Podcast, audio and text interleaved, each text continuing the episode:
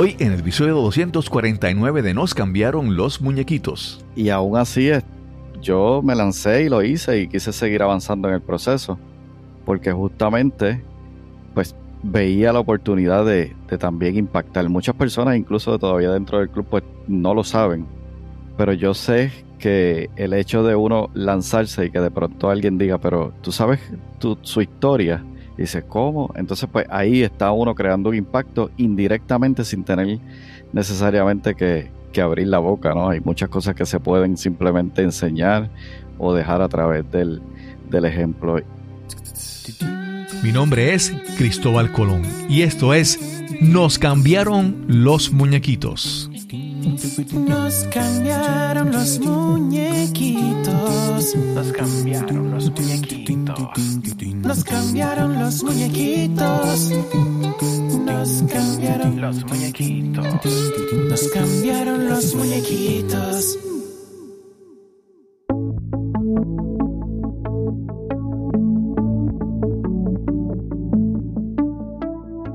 Gracias por acompañarnos en este nuevo episodio de Nos cambiaron los muñequitos. Queremos inspirarte y ayudarte a lidiar con el cambio, con una historia, una conversación en cada episodio. Hoy tengo la oportunidad de volver a conversar con alguien que se ha convertido en mi amigo, mi mentor en algunas áreas, mientras soy su mentor en otras. Y lo más importante, una gran influencia en mi vida. Te presento a nuestro invitado de hoy.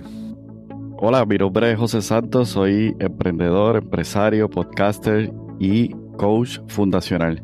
Ayudo a empresarios y a emprendedores a, con ideas prácticas a que puedan impulsarse a alcanzar una transformación real. José ya estuvo con nosotros en el episodio 208 en agosto del 2022. Si no has escuchado ese episodio, te recomiendo que lo escuches. Desde entonces, varias cosas muy importantes han pasado en la vida de José. Pero te dejo que descubras más cuando escuches nuestra conversación. Este es el episodio número 149 y conversamos con José Santos. Saludos, hoy vamos a tener una, una entrevista que es entrevistas que son primera vez, estas son como updates, ¿verdad? ya tuvimos la oportunidad de conversar con nuestro invitado en, en agosto del 2022. Eh, como que, wow, ha pasado mucho. en el episodio 208, en las notas del episodio vamos a poner el enlace para que puedan escuchar la historia de nuestro invitado y, y se pongan al día y después continuamos con este episodio. Vamos a presentar a nuestro invitado de hoy, José Santos. Saludos, José, ¿cómo estás? Saludos, Cristóbal. Muy bien, contentísimo de estar nuevamente contigo en el podcast. Gracias. De repente me vino a la mente cómo, cómo se dio el encuentro entre nosotros, ¿verdad? Y lo pienso porque hay muchas personas que se quedan en el pensamiento. Dice, ah, mira, esto sería chévere, esto sería bueno. Pero no dan el paso, no hacen el contacto, no inician la gestión. Y en tu caso, pues tú iniciaste la gestión y me parece que de esa gestión como que ha, crecido, ha pasado muchas cosas, inclusive dos, dos, episodios de, podcast. Cierto, wow. Eh, la verdad que cuando miramos atrás ha pasado mucho y yo fíjate, yo pienso que hay personas que tú encuentras en el camino que multiplican y en la medida que tú aportas a eso, ¿verdad? Se forma buen resultado y, y nuestra relación yo creo que es un ejemplo de eso. Muchas cosas han pasado en el proceso. Sí, sí, definitivamente. Y ha sido bidireccional, de aquí para allá, de allá para acá.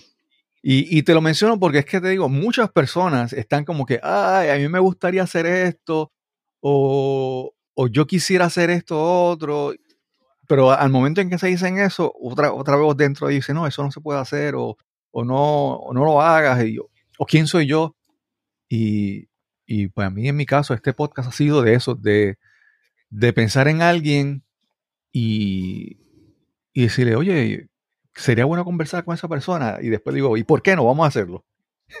Así que, de, de pues, como te mencioné, de, de ese encuentro que tú escuchaste un podcast bueno, tú tenías un, un cliente, encontraste información de ese cliente, escuchaste un podcast y por ahí conectamos y, y ha sido increíble. Cierto, cierto.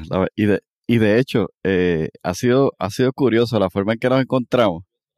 Incluso se han dado otros eventos con otras personas desde ese mismo lugar donde yo escuché sobre ti. Así que yo pienso siempre que no hay casualidades, ¿no? Son cosas que vienen más allá de, de lo que quizás podamos entender. Sí, yo, yo siempre menciono que a veces estamos en este lugar y entonces miramos hacia, hacia alrededor y no vemos, no vemos como opciones, ¿verdad? Y, decimos, pues no, no hay nada que hacer, me quedo aquí. El, yo siempre digo que aunque uno dé un paso, que sea un paso pequeño, siempre cuando uno da un paso, el entorno cambia, el punto de vista cambia. Y si estás, por ejemplo, cerca de una esquina y estás aquí y no ves nada, pero de repente das un paso y llegas al- a la esquina y miras, y ah, mira, está todo a este lado que no había visto.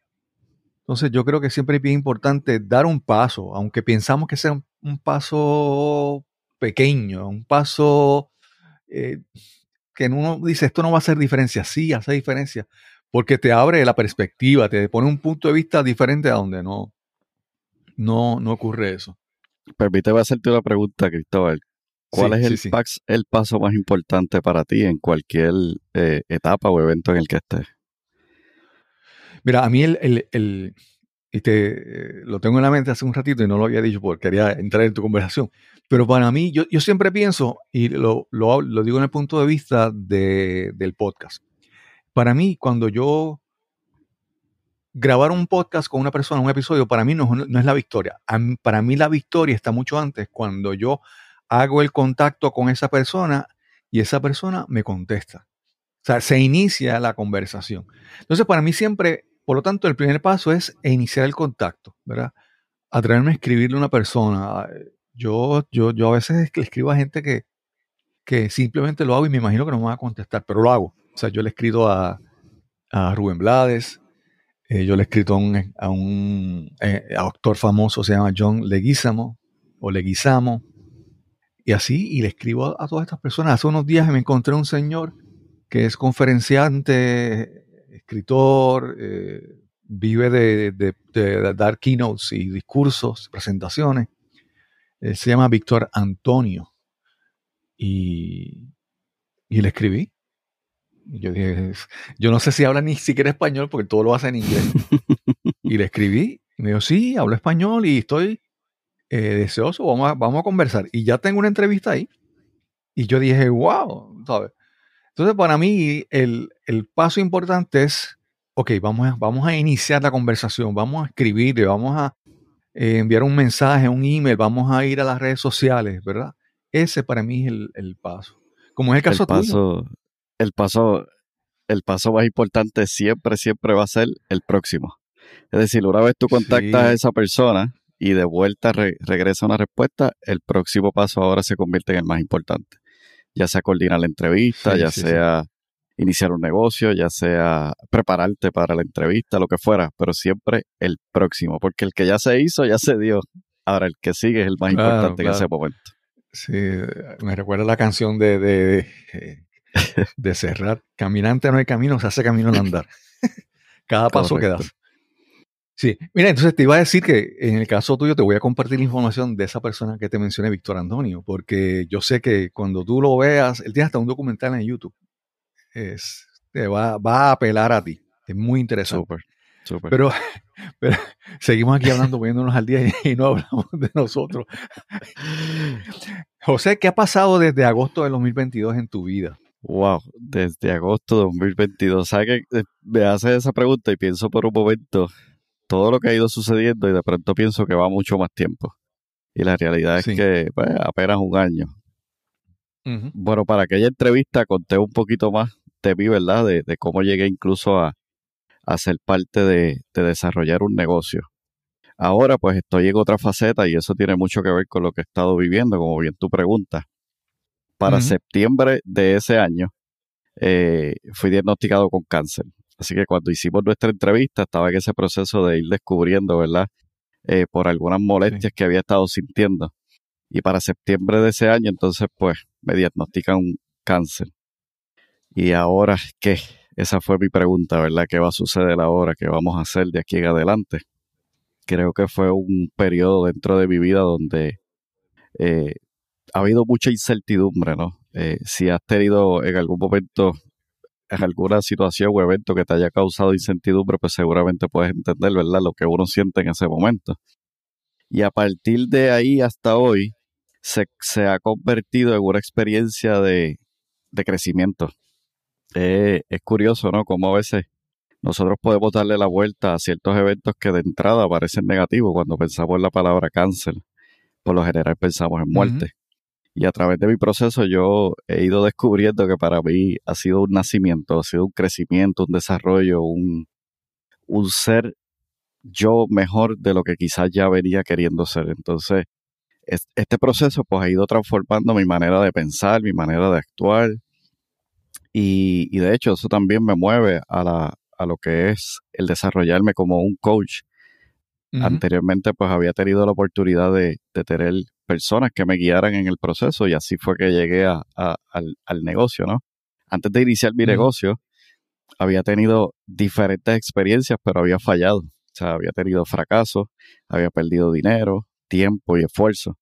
Y ese proceso me llevó a, comprender que necesitaba a alguien que me guiara para poder realmente crecer en la dirección que yo quería. Entonces, pues decidí en ese momento hacer un alto y contratar a un coach. Y el pasar por esa experiencia, por ese proceso, donde alguien con conocimiento, con las preguntas adecuadas, las herramientas adecuadas, te fuese llevando, en este caso me fuese guiando para poder lograr lo que estaba buscando fue un punto clave. Así que a partir de ese proceso, ¿verdad? Y en la entrevista anterior hablamos mucho del desarrollo del negocio. Desarrollo mi negocio, comienzo a, a llevarlo hasta donde está hoy día. Sin embargo, ahora en esta etapa me doy cuenta de que necesito desarrollarme en una dirección distinta. Es decir, cómo yo puedo contribuir. Esa ha sido, ¿verdad?, la pregunta que yo he querido hacerme a lo largo de este proceso para que mi situación, que parece de entrada difícil, se tornara un, tanto distinta, poder aportar a los demás. Y eso pues me llegó hasta poder desarrollar hoy día como, como un coach fundacional. Sí. Eh, José, mira, yo eh, eh, he estado más o menos, era siempre, siempre he estado tratando de estar cerca de ti en ese proceso, preguntándote cómo estás, cómo es la cosa, ¿verdad? Eh, tener una idea de cómo vas en el camino. Y algo que me parece que, y esto lo he visto en varias personas, ¿verdad? Que cuando ocurre esto, de repente todo se pone en pausa, ¿sabes? Proyectos, negocios, todo, todo se le baja un poco la intensidad porque la prioridad se vuelve la, salud, ¿verdad? Y en tu caso, pues, tuviste que hacer esa pausa con todos los retos que trae eso de, obviamente, retos eh, emocionales, financieros, económicos, ¿verdad? Y después, en tu caso, yo creo que después de esa pausa, cuando retomas el camino, lo haces como con mayor urgencia, por decir una palabra, ¿verdad?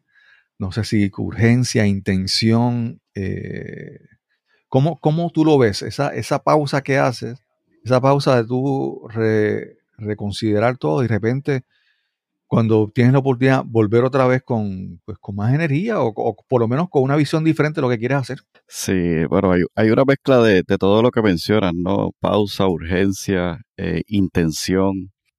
Y realmente, cuando uno recibe una noticia de este tipo, eh, ya yo había pasado por algo, eh, no fue tan, tan, tan, digamos, tan marcado como en este caso. En el 2018, casualmente yo llevo a mi hijo mayor al dermatólogo y yo lo acompañaba y él vio en mí algo en el, en el rostro, en, la cara y dijo, déjame verificarte. Y de ahí salió ser que tenía cáncer en la piel, pero fue algo que se resolvió en cuestión de meses. Pero el hecho de escuchar por primera vez la palabra cáncer fue, fue bien impactante. De esa experiencia yo aprendí que a cada cita yo debía ir acompañado de mi esposa.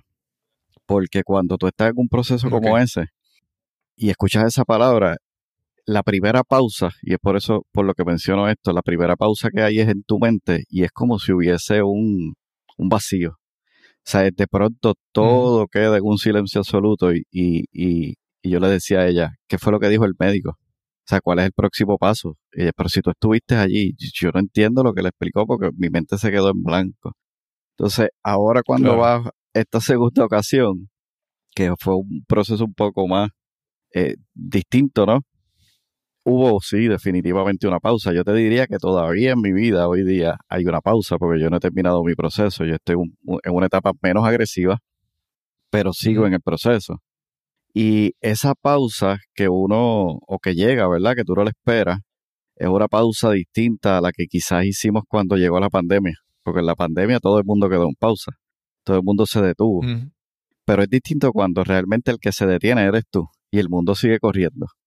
Y todo el, me- eh, todo el mundo espera algo de ti, pero tú no estás a lo mejor en la mejor disposición física, emocional y hasta espiritual, ¿no? Y ese, ese, ese es el primer paso, ¿no? Esa primera pausa que llega de pronto que tú no lo esperas. Ahora que ese proceso, yo tiendo a ser, ¿verdad? Muy reflexivo y comencé a, a evaluar mi vida desde el punto de vista de si ya yo no estoy a partir de hoy, ¿qué es lo que dejo? No en términos materiales o en términos de posesiones, sino qué dejo en cada persona que, que está a mi lado. Y me inquieté un poco en ese sentido porque siempre he querido, ¿verdad? Este, ser, dejar algo en los demás, pero me di cuenta que me faltaba mucho, que si mi vida terminara en ese momento, faltaba mucho por lo que yo quería hacer y dejar en los demás. Y en ese sentido, pues ahí comencé a reevaluar cuáles pueden ser las acciones que debo estar tomando. Y eso entonces crea en mí lo que mencionas, ¿no? Urgencia, intencionalidad. Y comienzo a actuar de una manera para muchos distinta, para otros un tanto extraña, porque esperaban, o sea, un reto para mí es que eh, nosotros estamos acostumbrados, ¿no? En nuestra cultura, que cuando alguien tiene una enfermedad o una situación difícil, pues caemos en la vi- victimización, ¿no? Esa palabra que eh, lo que lo que esperamos es que esa persona se caiga y que todo el mundo venga a ti este a darte eh, consejos y bendito y no te preocupes y mi caso ha sido todo lo contrario ha sido distinto es decir yo he estado listo para seguir adelante claro eh, eso no quita que he tenido mis momentos difíciles mis momentos duros que, que he llorado Claro, que he claro. pasado situaciones eh, tensas sin embargo, pues las he aprendido a manejar de manera tal que no es que me quiera proyectar como alguien que no sufre, sino que atado a Ujú. lo que dije antes, eh, quiero dejar algo positivo y que realmente cree valor en los demás, pues he aprendido a manejar mi- mis, mis dificultades o situaciones de una manera que proyecte aún en lo difícil que realmente quiero seguir adelante en el proceso. Sí. Fíjate, hay algo muy, muy que quiero mencionar, ¿verdad? Que, que es, es como una señal, ¿verdad? Es un, es un, un indicio de lo que está pasando y es que tú, tú has seguido, tú tienes tu podcast, tú has seguido con tu podcast, eh, habías entrado a, un grupo que conocemos como Toastmasters y se te da la oportunidad de salir al frente, de ponerte al frente de ese grupo y ser líder de ese grupo. Y tú lo, lo pensaste, lo consultaste y te lanzaste, ¿verdad?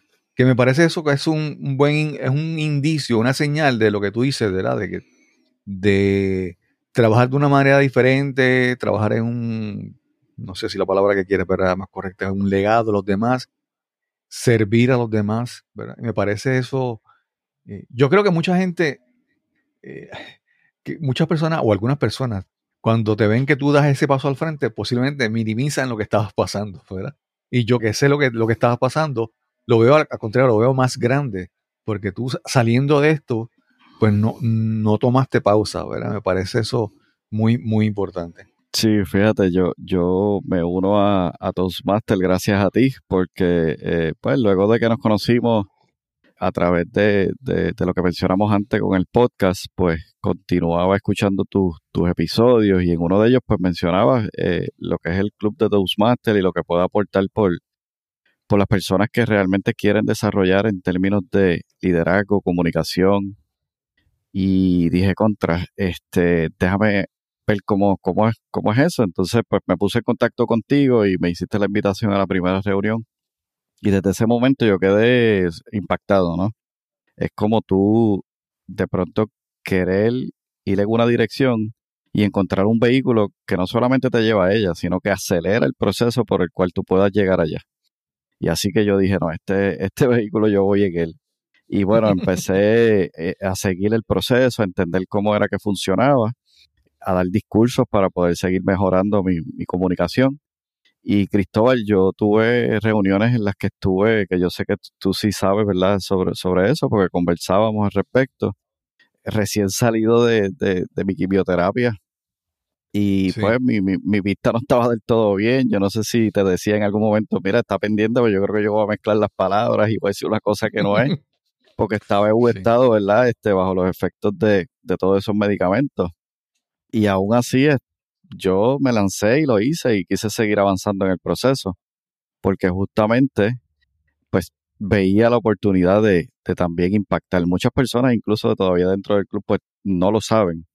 Pero yo sé que el hecho de uno lanzarse y que de pronto alguien diga, pero tú sabes tu, su historia, y dice, ¿cómo? Entonces, pues ahí está uno creando un impacto indirectamente sin tener necesariamente que, que, que abrir la boca, ¿no? Hay muchas cosas que se pueden simplemente enseñar o dejar a través del, del ejemplo. Y bueno, ahora pues tengo la oportunidad de, como tú dices, de, de dirigir eh, el club lo cual inicialmente pues no, no quería, o sea, no por, por no querer, sino por, porque pensaba que no estaba listo, que la situación pues me iba a impedir. Y las señales, como tú dices, se fueron dando y de pronto me senté, lo pensé con calma y dije, quizás esto es una oportunidad que no se vuelva a repetir. Y quizás las personas que están allí lo necesitan y tal vez yo también necesito aprender muchas cosas, así que me voy a lanzar y ahí, y ahí estamos. Sí. Fíjate, hay, hay dos cosas que quiero hablarte sobre, sobre este proceso. Primero, la parte de, de la oportunidad. La gente, la gente ora, pide, anhela tener oportunidades. Pero cuando llegan, la oportunidad muchas veces dicen, no, fíjate, no, no, es que realmente no puedo. Y se inventan una de excusas y justificaciones. Y yo siempre digo que cuando llega una oportunidad, obviamente tú no tienes que aceptarla eh, incondicionalmente, tú evalúas. Pero yo siempre tengo que, que ver que cada vez que llega una oportunidad, yo lo veo como una bendición, ¿verdad? Y digo, ¿verdad? hay veces que digo, sí, mira, es, es una bendición para mí, o puede ser una bendición para otra persona, pero tengo que reconocer la importancia de esa bendición que recibo y, agradecerlo. Y si la acepto, pues bien, y si no la acepto, pues entonces pedimos oportunidades y las oportunidades llegan y muchas veces decimos, ay, no, mira, no. Pedimos un trabajo y dice, mira, están buscando un sitio, eh, quieren, ah, no, es que no me gusta. O sea, llega la oportunidad y, y ni siquiera la, la considera.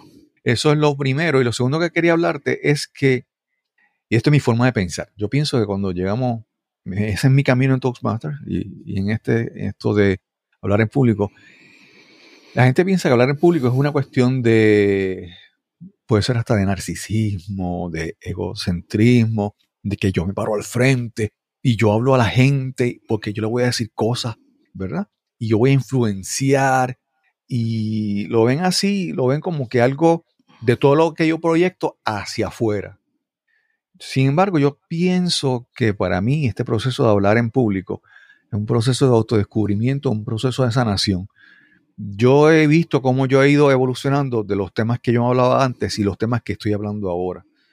Porque mu- muchas veces necesitamos hablar y decir las cosas para sanar, para sanar uno. Y muchas veces cuando uno la saca al mundo, alguien le escucha y también ayudas a sanar a esa persona. Y me parece interesante porque yo he visto varios discursos tuyos donde yo veo e- ese poder de tus palabras, de poder de, sanación tuya, pero también de darle permiso a otras personas que lo escuchen a, a intentar sanar. No, no sé si lo ves así también tú. Sí, definitivo. El, el, yo tengo un amigo, ¿verdad? Que siempre recuerdo su frase. Él decía que el camino más largo que tú puedes recorrer es hacia el interior. Y es que no solamente es largo, sino que es difícil. Entonces, ese proceso de, de, de meterse dentro de, de uno mismo es el que va a permitir que uno realmente sane. Y que a la vez que vas sanando, también, como tú dices, puedas ayudar a otros a, a que puedan también lanzarse en el camino. Y muchas veces, eh, me pasa con el caso del deporte, yo soy corredor de largas carreras y, y siempre digo a todo el mundo, si yo lo puedo hacer, tú lo puedes hacer. Y esa básicamente Claro. es mi intención, que las personas sientan que si José Santo pasa al frente a hablar, a dar un discurso, a colaborar de alguna manera en, en cualquier área, que sientan, no que él tiene algo distinto o especial, no, que sientan que ellos también pueden hacerlo. Yo creo que ahí está el verdadero poder cuando uno tiene la oportunidad de hablar o de utilizar, ¿verdad? Esa, esa vía de la comunicación y del liderazgo para que realmente tenga efecto en, en los demás. Yo creo que de eso prácticamente es que se trata. Sí. José, mira, vamos a seguir un poco con la cronología de lo que ha pasado en este último año, porque comenzamos hablando de que tú estás como coach en eh, fundacional, mencionaste, del modelo EGM, pero quiero que me hables sobre cómo llegan, yo, yo sé que por ejemplo hay dos personas que he conocido a través de ti, que ya están, al menos uno de ellos está bastante cercano a mí, ¿verdad? En, en cuanto compartimos, es Joel Gándara, es el primer caso, y también con Víctor Hugo Manzanilla. ¿Cómo, ¿Cómo llegas a estas dos personas en este periodo, verdad? Y porque ese es el primer paso, después que hablemos entonces del, del coaching, ¿cómo llegas ahí? Claro. Mira, con Joel, yo conozco a Joel eh, a través de, de Víctor Hugo, porque yo viajé a un evento que hubo para emprendedores en, en Miami y allí pues tuve la oportunidad de, de escuchar a, a, Joel contar su historia y la verdad es que me impactó. Y bueno, luego a través de, del podcast, Víctor Hugo estuvo entrevistándolo y entró en más detalles y lanzaron un programa que, que Joel hace que me parece genial, que es un reto de 31 días para desarrollarte como un mejor hombre. Y bueno, yo estaba pasando mi proceso y ya estaba ahí como que casi decidido y dije, pero lo hago, no lo hago vi de qué se trataba, eh, reuniones, digamos, semanales, la lectura del libro diaria, y digo, todo eso yo lo puedo hacer, sin embargo, no estaba en mi mejor momento, honestamente. Sin embargo, su proceso de venta, ¿verdad? Yo una vez entro a la página y me registro, hago la cancelación ya que estoy casi para hacer la compra. Me llega un email de vuelta y me dice, José, estabas a punto de hacer la compra, ¿qué pasó? Y yo, wow, eso me, me, me impactó. Y entonces este, revisé nuevamente el, el, programa y dije, no, lo, pues lo voy a hacer. Y entré. Y pasé allí ese periodo de 31 días. Y también puedo decir que ha sido de manera transformacional el, el, el proceso. Y tú conoces porque luego pues te hablé de él y tú entonces te pusiste también uh -huh. en contacto con Joel y así sucesivamente. Y, y, bueno, eh, entrar en contacto con Joel Gándara ha sido una experiencia súper importante porque Joel es una persona y, y tú, ¿verdad? Eh, puedes contar un poquito sobre eso también, que no está pendiente a, a lo malo que está sucediendo, sino a lo, lo, bueno y lo poderoso que tú tienes para dar y ofrecer y, que eso tú lo pongas en, acción rápido. Él es un hombre de mucha acción. Y, ha sido pues de gran bendición para mí en, ese proceso. En el caso de Víctor Hugo, yo conozco a Víctor Hugo hace ya muchos años, lo, lo, descubrí a través de su podcast Liderazgo Hoy y desde allí pues me, me enamoré de, de, los podcasts en primer lugar y segundo de, lo, de la visión que él tenía. Y hay algo bien interesante en Víctor Hugo, como lo he venido siguiendo por tantos años, es que cuando yo regreso a escuchar algunos de sus episodios anteriores, yo veo como él ha logrado realmente lo que él decía en aquel momento que iba a lograr. Y cuando tú ves una persona como, como Víctor Hugo que, o cualquier otro que dice, yo voy en esta dirección, y cuando pasa el tiempo tú te das cuenta que llega ahí donde él decía que iba a llegar, es una persona en quien tú puedes realmente confiar porque da los resultados. Y yo quise convertirme en alguien, ¿verdad? Eh, como él en ese sentido de que tener dirección, decir que voy a hacer tal o cual cosa y apostar a ello y lograrlo. Así que a través de todo ese proceso, pues pasé con él por, un proceso de coaching. Él me fue guiando, me fue apoyando. Hemos hecho proyectos juntos también. Colaboramos mucho en, en, en ciertas cosas. Él ha venido a Puerto Rico, hemos estado juntos. Yo he estado también con él allá en, Miami. Entonces tenemos una relación eh, muy bonita. Luego, eh, con el paso de los años, él ya prácticamente no podía, digamos, tener tantas personas a quien ofrecerles eh, coaching, ¿no? Limitado por tiempo y decide crear una, digamos, una escuela donde pueda desarrollar a otras personas para que hicieran lo mismo que, que él. En aquel momento que él lanzó ese proyecto, pues yo estaba en, en, en, envuelto, ¿verdad? En, el negocio y desarrollando otras cosas y no entré. Pero yo sabía que en algún momento me gustaría estar allí como una persona que se prepara para ser coach. Y con el paso del tiempo, y fue ahora en el proceso, ¿verdad? Donde he estado pasando por el cáncer, donde decidí, ¿por qué no ahora? ¿Por qué no tener la oportunidad de recibir herramientas que me permitan ayudar a otras personas a que puedan lograr lo que realmente quieren, tener resultados en sus negocios, en sus vidas y sobre todo lograr esa transformación real que muchas veces no se llega a ella por lo que tú mencionabas antes. Nos ponemos excusas, nos ponemos límites, nos ponemos resistencia, vemos las oportunidades, pero luego no las tomamos porque las pasamos por alto y tal vez es que no estamos enfocados en ello.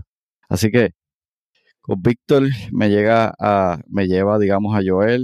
Joel entonces, pues, me lleva también a otras personas. Yo creo que cuando tú conoces a alguien y realmente te muestras tal como eres y permites también que la persona pueda ser como es y también ayudas a que su visión realmente pueda seguir creciendo, se convierte en un proceso donde lo que ocurre es sinergia es la suma, ¿verdad?, de ambos creando algo más poderoso. Y yo creo que eso es lo que ha ocurrido en, este proceso. Sí.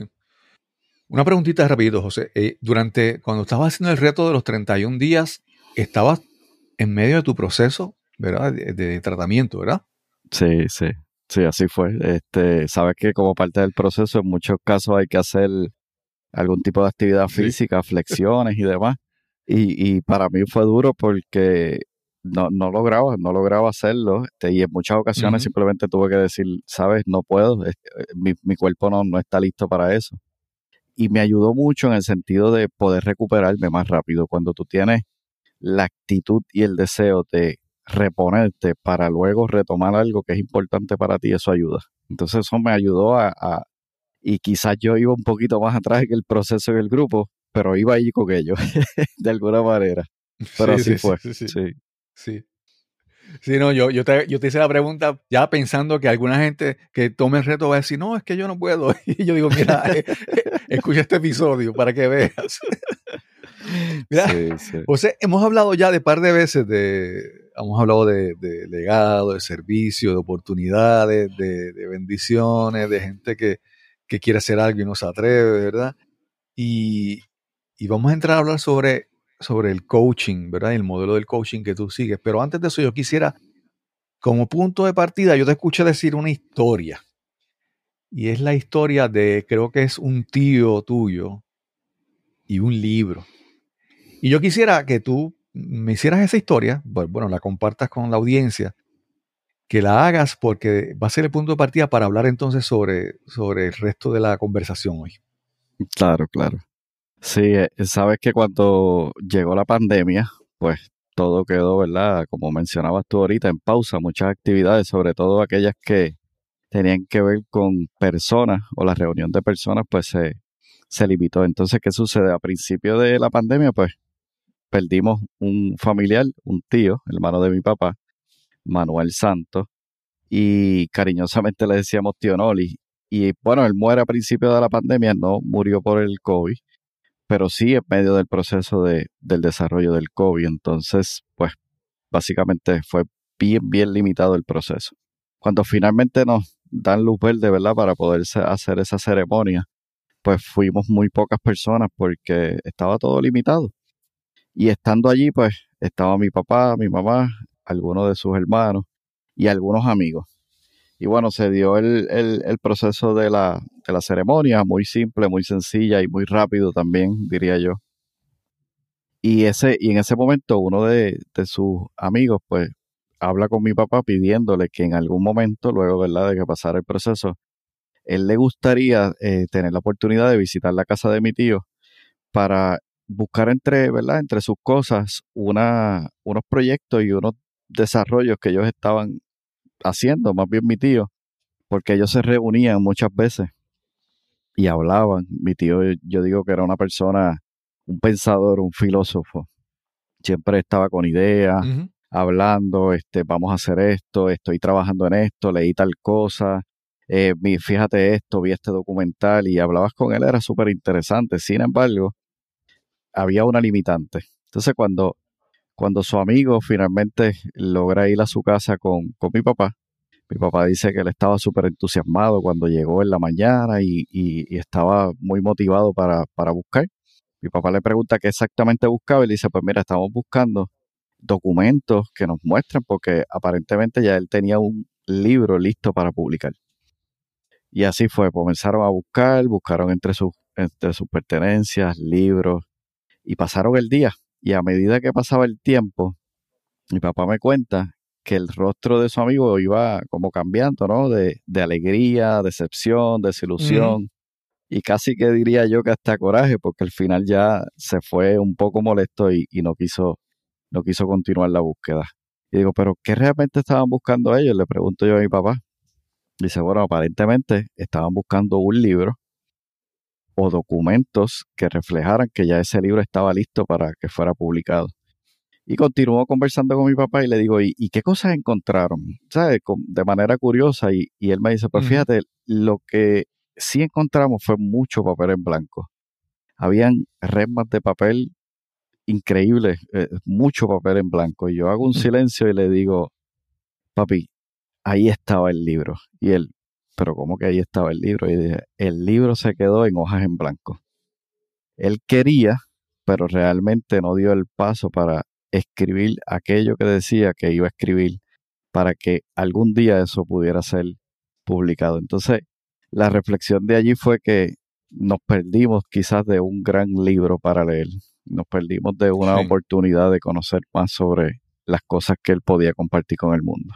Sí, sí. Sí, ese es el, Y esto te lo hablo por experiencia propia. Yo, yo siempre, a veces me digo, mira, yo tengo que escribir más, tengo que sentarme a hacer más escritos en mi blog, ¿verdad? Y crear contenido.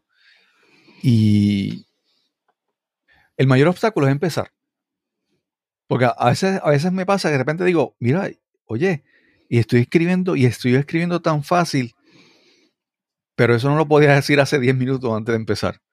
Porque hay una resistencia que a veces es psicológica, es la resistencia de, dar el paso, de, empezar, de, sentarme a hacer algo. Y después que uno lo inicia, se da cuenta que la resistencia era imaginaria o, o, es simplemente, puede ser que sea real, pero es solamente un punto. Después que pasa ese punto, ese umbral, de repente las cosas es como llegar al tope de una, de una cuesta y de repente, cuando pasas el tope, de ahí en adelante es cuesta abajo y es más fácil, ¿verdad? Y me parece que en esto de los negocios, los proyectos, las ideas que tenemos, eh, siempre nos quedamos en la idea. Yo, yo, yo a veces he escuchado, he, revisado en mi vida tantas ideas que he tenido espectaculares que nunca llegaron a ningún sitio porque nunca las hice, ¿verdad? Incluso he visto personas que hicieron ideas similares y yo, wow, y no lo hice. Entonces, ¿cómo tú, tú trabajas o cómo este modelo tuyo de, coaching, cómo ayuda a estas personas que pueden tener ideas y empiezan a, cómo pueden empezar a transformar eso, una idea, en algo que sea concreto, en algo que pueda empezarse a hacer? Bueno, yo a través de esa historia que te comentaba, eh, llegué también a la conclusión de que las ideas no valen nada si no las pones en acción. Y yo tengo muchísimos ejemplos para contarte de ideas que tuve y que hoy día se materializaron. Incluso son negocios lucrativos y yo a veces digo, wow, yo tuve una idea parecida o similar a esa y no la llevé a la acción. Y como yo he pasado por eso, o sea, no es algo que no me haya sucedido a mí, y ahora a través del coaching pues tengo herramientas para ayudar a otras personas a que venzan esa primera barrera para que puedan dar ese salto, ¿no? Que, que les permita avanzar una de las herramientas que, utilizo es definir un porqué. Yo, ¿verdad? Te mencioné que corro eh, carreras. Recientemente estoy entrenando para un 5K, porque ahora con el tratamiento que estoy siguiendo menos agresivo, pues me permite, digamos, rendir mejor en, en el aspecto físico. Así que tan pronto me dieron luz verde, comencé a entrenar. Y la razón por la cual lo hago es, no es por lograr, aunque sí dentro de, de, lo que estoy haciendo hay una meta de mejorar mi marca, pero eso no es una razón que me saca de la cama todas las mañanas. Ahora, cuando tú tienes un objetivo, que en mi caso tiene que ver con salud, es decir, poder estar saludable a los 80, 90, si Dios me da ¿verdad? la oportunidad de llegar hasta allá, para estar con mis hijos, estar con mis nietos, para seguir aportando, para seguir impactando, eso es algo más grande que el dolor que yo voy a sentir de correr. Entonces el dolor de no hacerlo, que el dolor de realmente eh, de lo que voy a sufrir en ese momento me mueve. Y eso es lo que yo paso por un proceso, ¿no? Nosotros dentro del proceso EGM, básicamente lo que buscamos es que aquellas personas que tienen el compromiso, el deseo, quizás lo que les hace falta es el conocimiento, las estrategias, las tácticas, cómo hago esto, cómo rompo esta barrera. Pero una vez ellos rompan eso, es cuestión de avanzar en el proceso y quieren lograr resultados. Entonces trabajamos enfocados en que puedan lograr esos resultados que quieren. ¿Cómo lo hacemos? A través de crear una fundación. Por eso que me gusta tanto el concepto, ¿no? Porque es fundacional. Y yo siendo ingeniero y habiendo trabajado, ¿verdad? Para la, la industria de la construcción, comprendí la importancia que tiene una fundación, esa zapata. Si un edificio tiene una zapata sólida, puedes construir sobre esa zapata el alto que tú lo quieras. Sin embargo, si la zapata no es sólida, va a comenzar a tener dificultades o fisuras, aun cuando sea un edificio bajito, corto, ¿no? En, altura. Cuando tú logras tener esa fundación que para nosotros es mentalidad, los conceptos de negocio, y la tercera parte que a mí me encanta y se asocia mucho al tema de la ingeniería es la prueba y error. Es decir, tengo esta idea. No sale porque realmente estoy limitado en mi mente. Una vez yo rompo esa primera barrera, ya puedo llevar ahora la idea a la ejecución, pero no tengo los conocimientos de negocio ahí entramos en esa parte de, construir cómo es que ahora con una mentalidad fuerte, poderosa, cómo tú construyes con herramientas de negocio esa idea.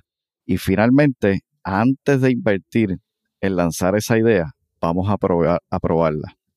Vamos a textearla, vamos a saber si realmente allá afuera hace sentido que tu idea salga al mercado y que no hagas lo que muchas veces hacemos, porque yo también lo hice, nos enamoramos de nuestra idea, la lanzamos, invertimos muchísimo en tantas cosas y cuando sale allá afuera, coquí, nadie hace lo que esperábamos que hiciera. Y para ti es una gran idea, pero para el mundo, para las personas que realmente deberían comprar esa idea, no lo hacen. Y eso trae mayor frustración. Entonces se crea ahí un ciclo que va al revés, es decir, descendente, en vez de ser un ciclo o un espiral ascendente.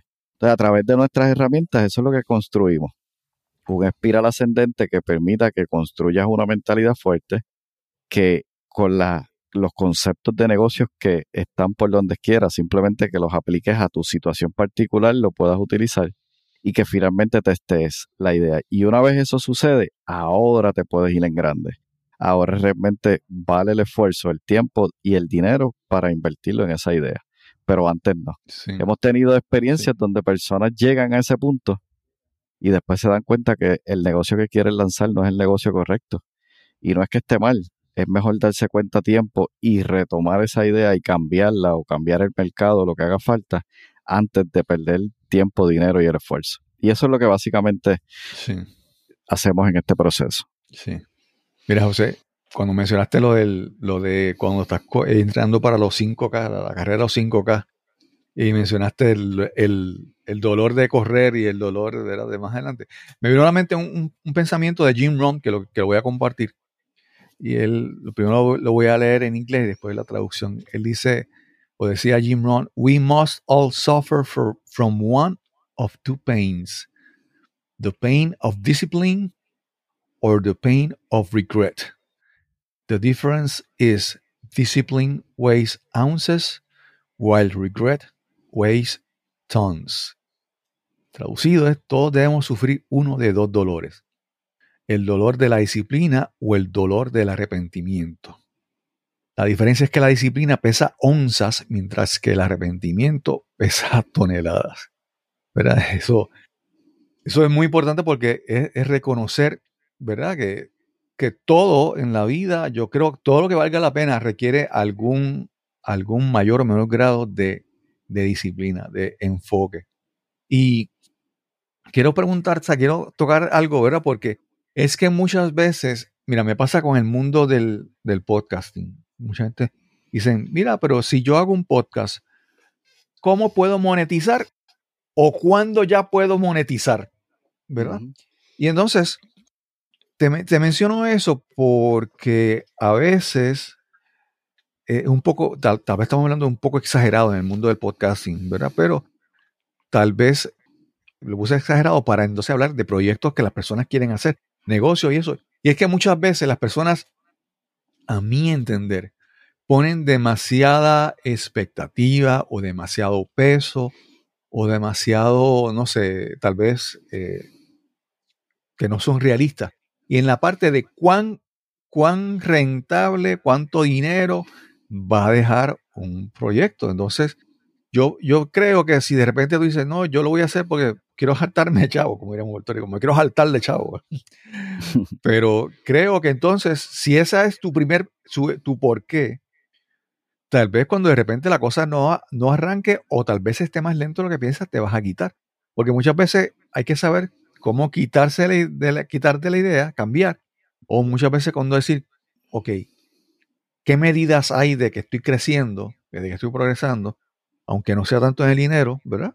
Para después más adelante darle tiempo suficiente. ¿Cómo, cómo, cómo ves eso? Muy cierto. Y, y ahí básicamente yo apuntaría a propósito. Parte del proceso que nosotros trabajamos, buscamos identificar cuál es el propósito para ti. ¿Por qué? Porque es mucho más fácil tú trabajar en un negocio, en un proyecto o en una idea que conecte realmente contigo, con tu esencia, con quién tú eres. Y que cuando vengan las dificultades puedas, como decía Jim Rohn, apuntar a la disciplina porque te cuesta trabajo, pero sabes que ese trabajo que estás poniendo realmente es menor o va a ser menor al dolor y al trabajo que tendrías que pasar si es algo que realmente tú no, no amas, no, no quieres, no, no nace de ti, porque simplemente estás apuntando a que este negocio va a tener éxito y bueno, vas a tener mucho dinero. Y eso no está mal, los, los negocios son construidos para generar, ¿verdad? Eh, dinero, riqueza Ujú. y a poder seguir aportando en otras direcciones. Sin embargo, si es simplemente es el único propósito que tú tienes con un negocio, en algún momento, en algún momento vas a tener dificultades. ¿Por qué? Porque cuando, sobre todo cuando las cosas se pongan duras, no vas a, no vas a sentir el deseo, el compromiso, hacer el esfuerzo para esa disciplina que necesitas para hacer lo difícil, porque bueno, cuando las cosas van bien es súper fácil. Entonces, el propósito nuestro, de nuestra vida, aquello que nosotros realmente entendemos que es nuestra razón de ser, nuestra esencia, es lo que nos va a mover tanto en el momento bueno como en el momento difícil. No quiere decir que no me enfoque en cuánto dinero puedo generar en este negocio, sino significa que en primer lugar esté tu esencia. Y luego entonces lo que a través de ese negocio tú puedes generar e impactar. Entonces es mucho más fácil construir negocios cuando estos se, se atan, ¿verdad? A lo que es tu propósito y tu esencia. Sí.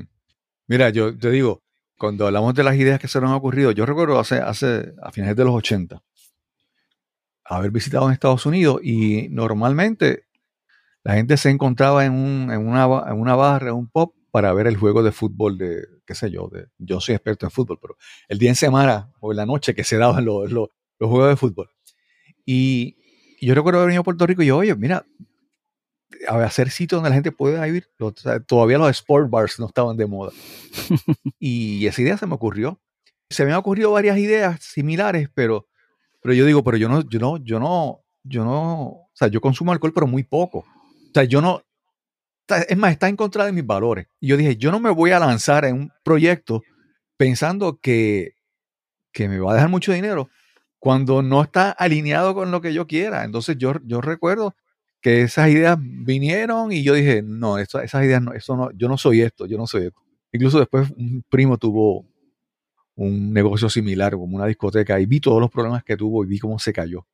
Y yo dije, mira, para empezar, si no está alineado con, con mis valores, ¿verdad? Lo que mencionaste, si algo, si algo no está yendo bien económicamente, pero te satisface a otro nivel, pues mira, hay cosas que te dan para seguir más adelante.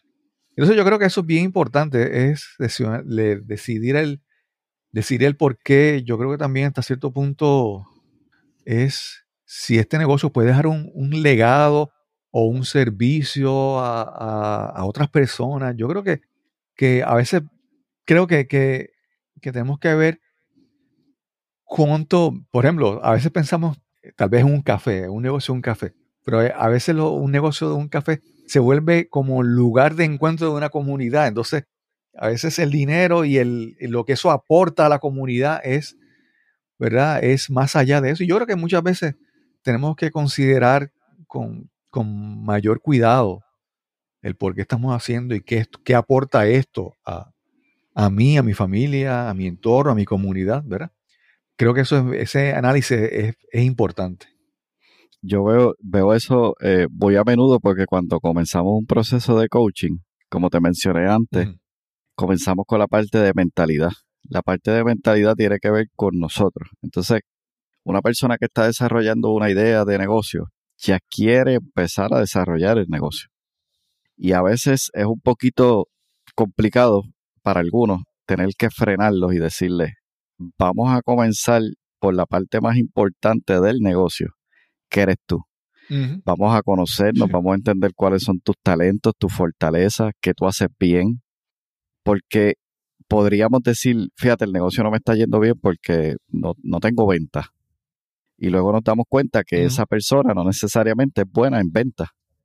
Y no quiere decir que no pueda llevar un negocio, sino que tal vez en ese aspecto de ventas necesita a alguien más que le apoye porque ese no es su talento, su fortaleza. Exacto. Entonces, ¿cómo identificamos eso? Haciendo una pausa y comenzando con la parte de mentalidad. ¿Cuál es esa fortaleza? ¿Cuáles son nuestros talentos? ¿Cuál es nuestra situación ideal? Es decir, tal vez hoy yo no estoy donde quiero estar, pero definitivamente puedo estructurar y definir cuál es esa situación ideal a la que yo quiero llegar. ¿Cuáles son las cosas que tal vez estoy tolerando hoy y que son las que causan que digo, ya yo no quiero esto para mí, ahora quiero moverme en otra dirección? Pero ¿cómo tú evitas salir de un lugar y caer en otro en el que luego digas lo mismo? Ah, yo no quiero estar aquí. Pensando y pasando por un proceso que te permite identificar qué es lo ideal para ti. Tengo un, una persona que en el proceso descubrió que aquella idea que entendía que era la mejor para él, que era un negocio de comida, no era su, Mm. su, su idea de negocio. ¿Por qué? Porque cuando evaluamos el proceso, los horarios en los que ese negocio iba a estar operando, ese tiempo era valioso para él de familia. Y él no estaba dispuesto a sacrificar ese tiempo de familia, de su congregación en la iglesia y de compartir y de descanso y reposo por estar en un negocio construyendo y desarrollando y tal vez ganando muchísimo dinero.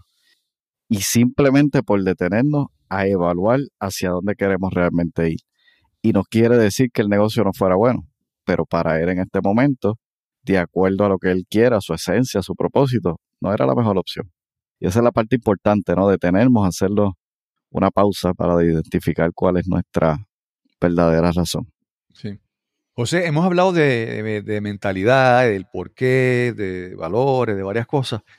Y te pregunto, este, este método de coaching, el, el EGM, que es Emprendedor Growth Model, es, trabaja con la parte, vamos a decir, simplemente, vamos a decir, abstracta, ¿verdad? La, la parte abstracta de, de los valores, de las ideas, de la motivación, de la mentalidad de hacer algo. O también entra en algunas partes más concretas de cuando, ¿verdad? Porque la gente, cuando uno trabaja en un negocio, hay que trabajar con cosas que son, mencionaste ventas, ¿verdad? Mencionaste también que hay que organizar el tiempo, hay que trabajar con presupuesto, pero hay cosas que son concretas. También trabaja con cosas concretas esta, este método de coaching. Definitivo. Ya cuando entramos a la parte de concepto de negocio, entramos en definir lo que llamamos nosotros un mapa ágil de negocio, que no es otra cosa que un plan de negocio, solo que el plan de negocio típicamente lo hacen como un documento estático, ¿no? Ese documento que se completó y tal vez me lo solicitaron para un banco una agencia financiera para solicitar un préstamo o demás. Ahora, cuando trabajamos con un mapa ágil, el mapa establece una ruta. Y el hecho de que sea ágil es que es dinámico. Constantemente vamos a estar haciendo cambios en él de acuerdo a la dirección que queremos tomar. ¿Qué significa este mapa ágil de negocio? Es un modelo Canva que básicamente tiene definición de quién es tu cliente ideal, cuál es el producto o servicio que tú ofreces como una solución al problema que tiene ese cliente ideal. Además, desarrollar lo que es un concepto de venta o una propuesta única de valor, es decir, cómo yo voy a comunicar sobre lo que mi negocio hace por el cliente, cómo yo voy a estar constantemente tomando decisiones, por ejemplo. Digamos que decido utilizar ciertos canales de comunicación, redes sociales o utilizar YouTube o lo que fuese. Y invierto muchísimo dinero en eso y veo que mis publicaciones no están teniendo éxito. En muchos casos, cuando se hace un análisis un poco más detallado, nos damos cuenta que el cliente ideal para quien fue creada esa solución no está en esos canales de comunicación. Entonces, ¿para qué colocar allí, verdad, esa comunicación, esas esa, eh, publicaciones? Parte del proceso cuando descubres quién es tu cliente ideal, es dónde está, cómo se comporta, qué intereses tiene, por qué realmente optaría por, por tu servicio y todo esto te permite comunicar de manera asertiva. Además, establecer cuáles pueden ser tus proyecciones de venta, cuáles pueden ser, digamos, metas a largo plazo para cumplir. Cuando entramos en este proceso de construir tu negocio, tocamos todas las áreas importantes. Y no solo eso, que esta es una de las partes que más me, me gusta del proceso. Como coach, nosotros básicamente entregamos herramientas. A mí, el proceso de certificarme como coach me ha dado libertad. ¿Sabes por qué? Porque muchas veces yo solía dar consejos. Te escuchaba hablar, apenas escuchaba cuál era tu problema y salía con una retragila ahí de, de, de consejos. Mira, Cristóbal, vas a hacer esto, esto, esto, esto. Y al final la persona no lo hace. Al final esos consejos caen en oídos sordos, no porque no sean buenos consejos, es porque no son pertinentes, relevantes para él. Ahora mi situación es distinta. Yo aprendí herramientas que me permiten escuchar, comprender, identificar claramente que ese sí es el problema y que no es otro. Y una vez identifico ese problema, poder entonces establecer por medio de preguntas que tú puedas encontrar por ti mismo las soluciones a tus problemas.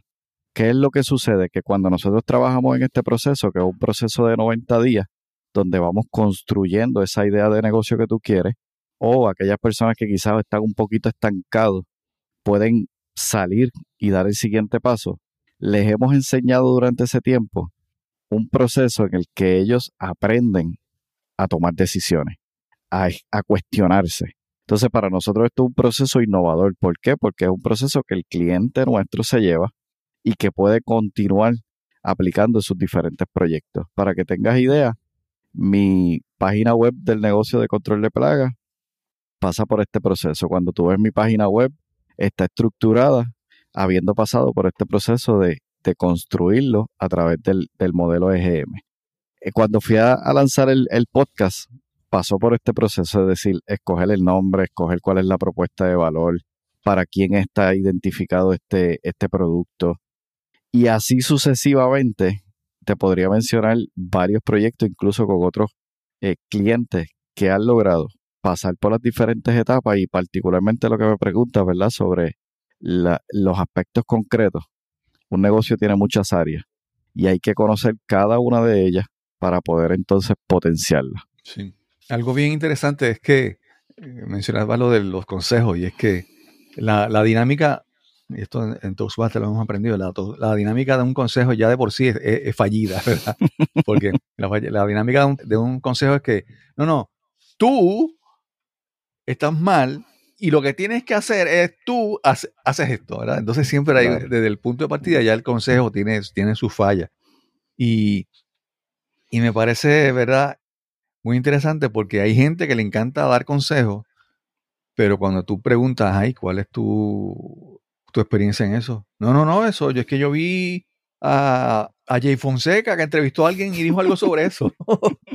pero ¿qué sabe? ¿Verdad? Entonces, creo que es muy importante, y en todo el mundo del, del, del coaching, creo que ya está llegando un punto en que hay tantas personas tomando certificaciones de coaching con que tal vez con credenciales que no que no apoyan lo que tienen. En tu caso, pues tú tienes tu, negocio, o sea, tú has pasado por, por la experiencia, ¿verdad? de que, y como mencionaste, aplicaste la metodología a, tu negocio y, y, y ves cómo, cómo funciona, qué cosas puedes obtener aplicando esa, esa, esa metodología. José, ¿y dónde, dónde te pueden conseguir para saber más detalles sobre esto? O si tienes algún lugar, algún evento. Sé que tienes el podcast, pero yo no sé si esta nueva etapa de coaching la estás buscando enfocar de alguna manera con ya sea un podcast, un blog, un lo que sea. ¿Cómo, verá cómo la gente te puede conseguir? Pues aquí te adelanto que ya se está desarrollando, ¿verdad? Y también estoy aplicando este, este modelo para, para un nuevo podcast, porque definitivamente la audiencia, como mencioné antes, yo tengo una audiencia particular para el, el, podcast Cultura Ambiental, y aunque allí toco temas de negocio, pero va más dirigido a lo que es la industria de control de plagas. Así que por allí viene un, un nuevo podcast más dirigido a lo que es el coaching y el aspecto empresarial. Sí me gustaría, para que sea súper sencillo y aquellas personas que tal vez quieran conocer un poquito más de cómo les puedo ayudar a través de este modelo, te voy a compartir un enlace de mi agenda y aquellas personas que sientan, ¿verdad?, la curiosidad, puedan agendar una llamada conmigo de 15 minutos. Y esta llamada de 15 minutos es básicamente con la única intención de poder aportarte algo de valor. Si de lo que compartimos te interesa continuar, pues te puedo ofrecer una, una sección de coaching gratuita y de allí poder establecer si realmente lo que yo te ofrezco, pues lo que puede apoyarte a ti para, para ti o para tu negocio y entonces de allí podríamos continuar el proceso. Si no, te aseguro que te vas a llevar muchísimo valor para que puedas seguir adelante. ¿Y cuál es el enlace? Déjame buscar aquí. Digo, si, si, lo, si lo que si es breve me lo dice ahora, si no, después lo incluimos en las notas. Sí, yo creo que mejor lo incluyes en las notas porque no me lo sé. Enlace de, de calendar. ¿Cómo se llama este? Calendly, Calendly. Calendly. Sí. Sí, tengo una herramienta excelente que te permite ir a tu agenda directamente y ver la disponibilidad.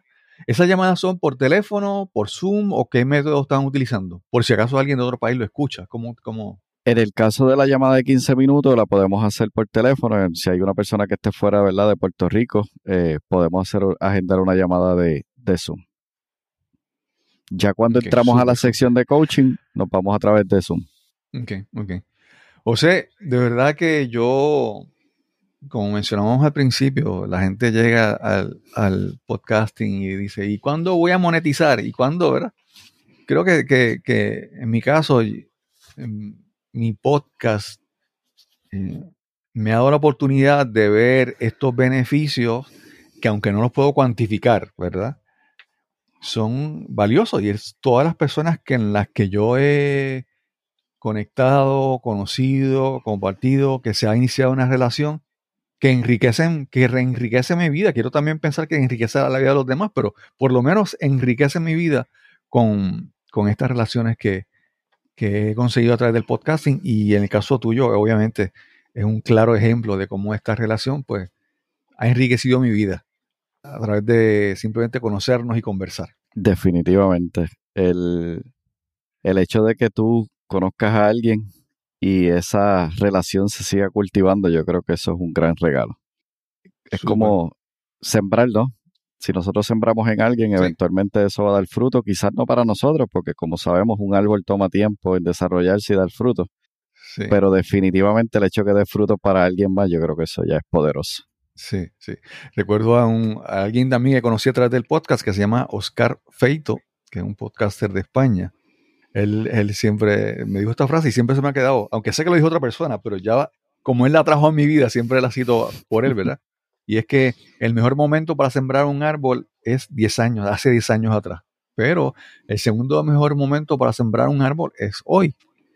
Y, y entonces, ¿por qué no empiezas hoy? Claro. Si empezaste hoy, mañana vas a mirar, ya vas a poder mirar al pasado y decir, ah, hice algo. Pero si no empiezas hoy, mañana miras al pasado y lo miras con, con arrepentimiento, como la frase de, de Jim Rohn. Sí. José, gracias por esta oportunidad de conversar. Gracias a ti, Cristóbal. Agradecido por la oportunidad y bendiciones a todos los que nos escuchan. Amén. Quiero agradecer una vez más a José Santos por esta interesante conversación que tuvimos hoy para este episodio. Recuerda visitar su página tuviajeempresarial.com Ahí puedes encontrar el nuevo podcast, además el enlace para coordinar la sesión, la llamada de 15 minutos gratis con José. Y recuerda que si disfrutas de este episodio, compártelo con tus amigos, seres queridos o conocidos. Este podcast es completamente gratis, el precio es que lo compartas con las personas que pienses que lo puedan disfrutar también. Y sin más que añadir, nos encontraremos entonces en el próximo episodio de Nos cambiaron los muñequitos. Hasta la próxima.